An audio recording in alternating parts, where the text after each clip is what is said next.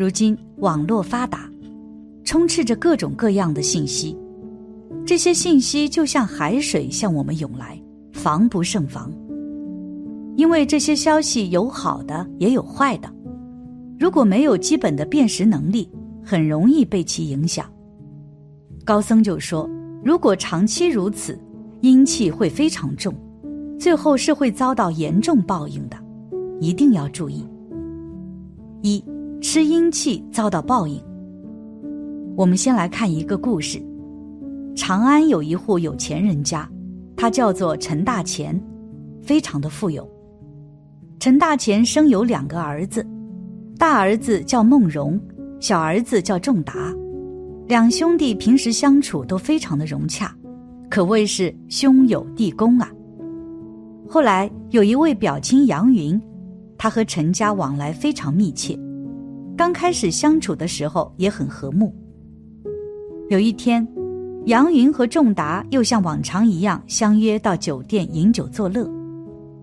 不到一刻间，两人在酒店因为一件小事而起了口角，闹得不欢而散。杨云因此就对仲达怀恨在心，一直想找机会报复。过了几天，刚好陈老爷过世了，而孟荣和仲达两兄弟也准备要分家产。这时候，杨云便趁机想要报复，于是就告诉大哥孟荣说：“孟荣啊。”不是我喜欢搬弄是非，而是看你老实，才偷偷告诉你。你父亲在世的时候就比较疼爱你的弟弟仲达，因为他曾经私下拿了许多金子、珠宝以及衣服给仲达。你如果不相信的话，可以找仲达询问啊。孟荣听了杨云的话之后，果真去找仲达询问，于是兄弟间就因为杨云的挑拨而产生了嫌隙。不但家产一直无法分配，甚至双方还争斗到互相告官，到最后，孟荣和仲达两兄弟也因此而家道衰落了下来。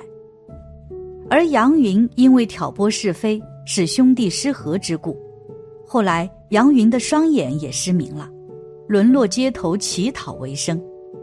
有一天，杨云走在路上乞讨的时候，忽然间有一道闪电从天而下。居然击中了杨云，使他当场身亡了。可见说人是非是会遭到严重的报应，万不可忽视。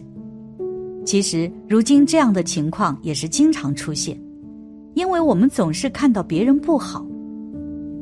如今是一个现代社会，报纸新闻也都报道了许多的信息，而人们看到了之后，就会增加了自己的欲望。另外，许多媒体看人、评论事情，也都喜欢从阴暗面去评判，所以人们一看到什么就会先去批评，认为自己的观点就是对的。其实这样很不好。世界万物都是阴阳相生的，有好的一定有坏的。修行人要看到好的内容，就要吸收正能量，吸收阳气；常常看不好的内容。就是吸收阴气，阳气多了就向上，死后能到天道；阴气吸收多了就容易到阴暗的轨道。为什么人容易看到别人的不好呢？首先，人的能量圈上有了问题。我们人其实不仅嘴巴能吃，眼睛喜欢看好看的，耳朵喜欢听好听的，甚至意念中出现各种念头。也属于食的类型，比如喜欢看电影、看电视、逛商场，这也是食，就是五官在食。人到老了，眼睛、耳朵都不好了，但每天回忆年轻时的人和事，这也是食。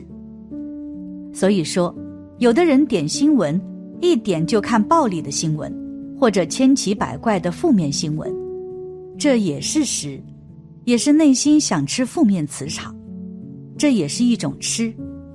有的人喜欢看正面，说明他喜欢吃阳气；喜欢看负面，就是喜欢吃阴气。为何有喜欢吃阳气和阴气的区别呢？这个和身体机能有关。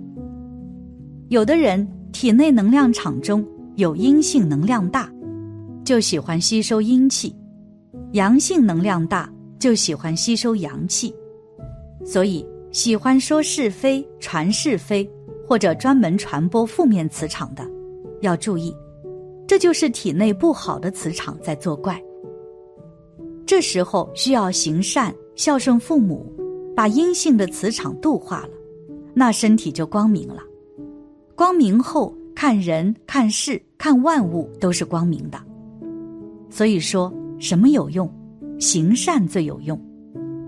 再一个，世界从来都是如此，人也是如此，是阴阳对立的，神魔都是存在的。一个人一直看别人不好。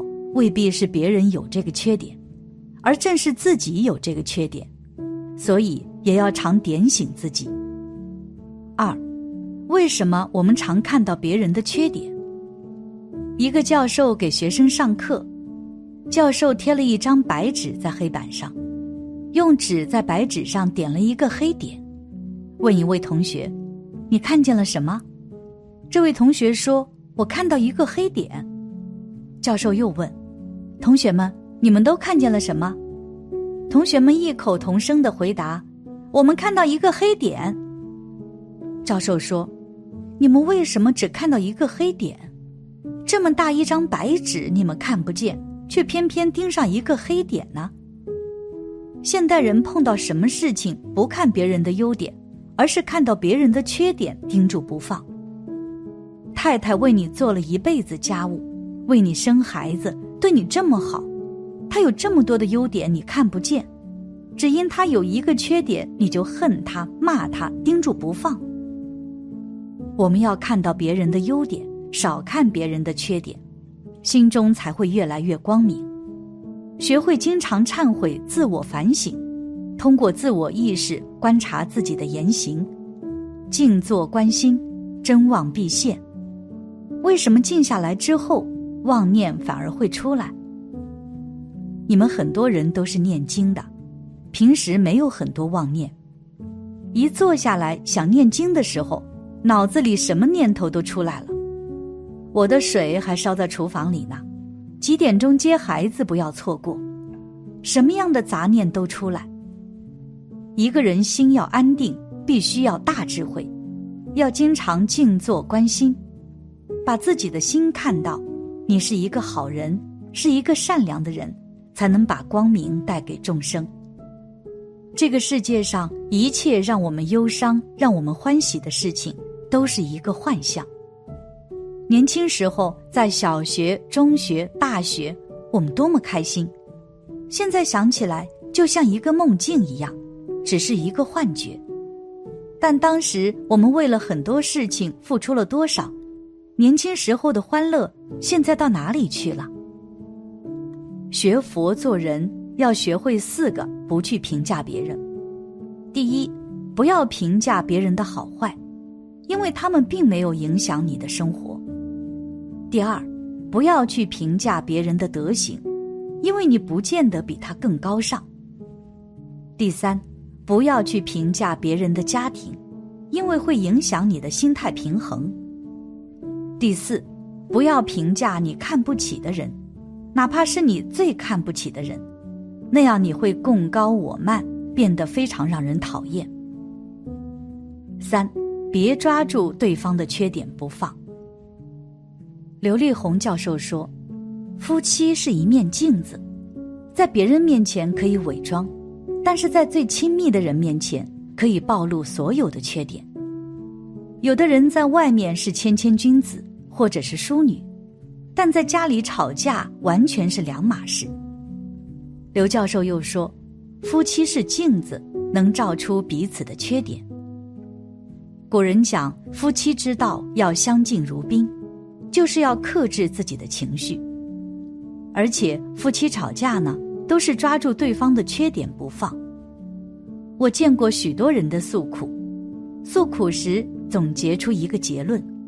就是常常抓住对方的缺点不放，对方就算有缺点了，似乎都没有一个优点了。抓住对方缺点不放，其实强化对方的缺点，同时膨胀。许多夫妻离婚，都是这种被强化的结果。人的情绪没有掌控好，其实是危险的。夫妻之间太亲近了就是冤家，既然是冤家，又爱又抱怨，抱怨就是把对方概念的强化过程。比如说，你一直觉得对方是骗子、小偷，一直强化他，这时你看到他就想到了小偷、骗子。人活在概念中是多么可怕的事情。古人讲“闲谈莫论人非”，不能讲别人的过错。当你听说某某是个骗子，也许是事实，也许是谣言，你相信了，你一看到他。脑袋的第一个念头，骗子，你看多可怕！不断的看别人的缺点，就是在吃阴气，就会让我们的心灵染污，让我们充满负面能量啊。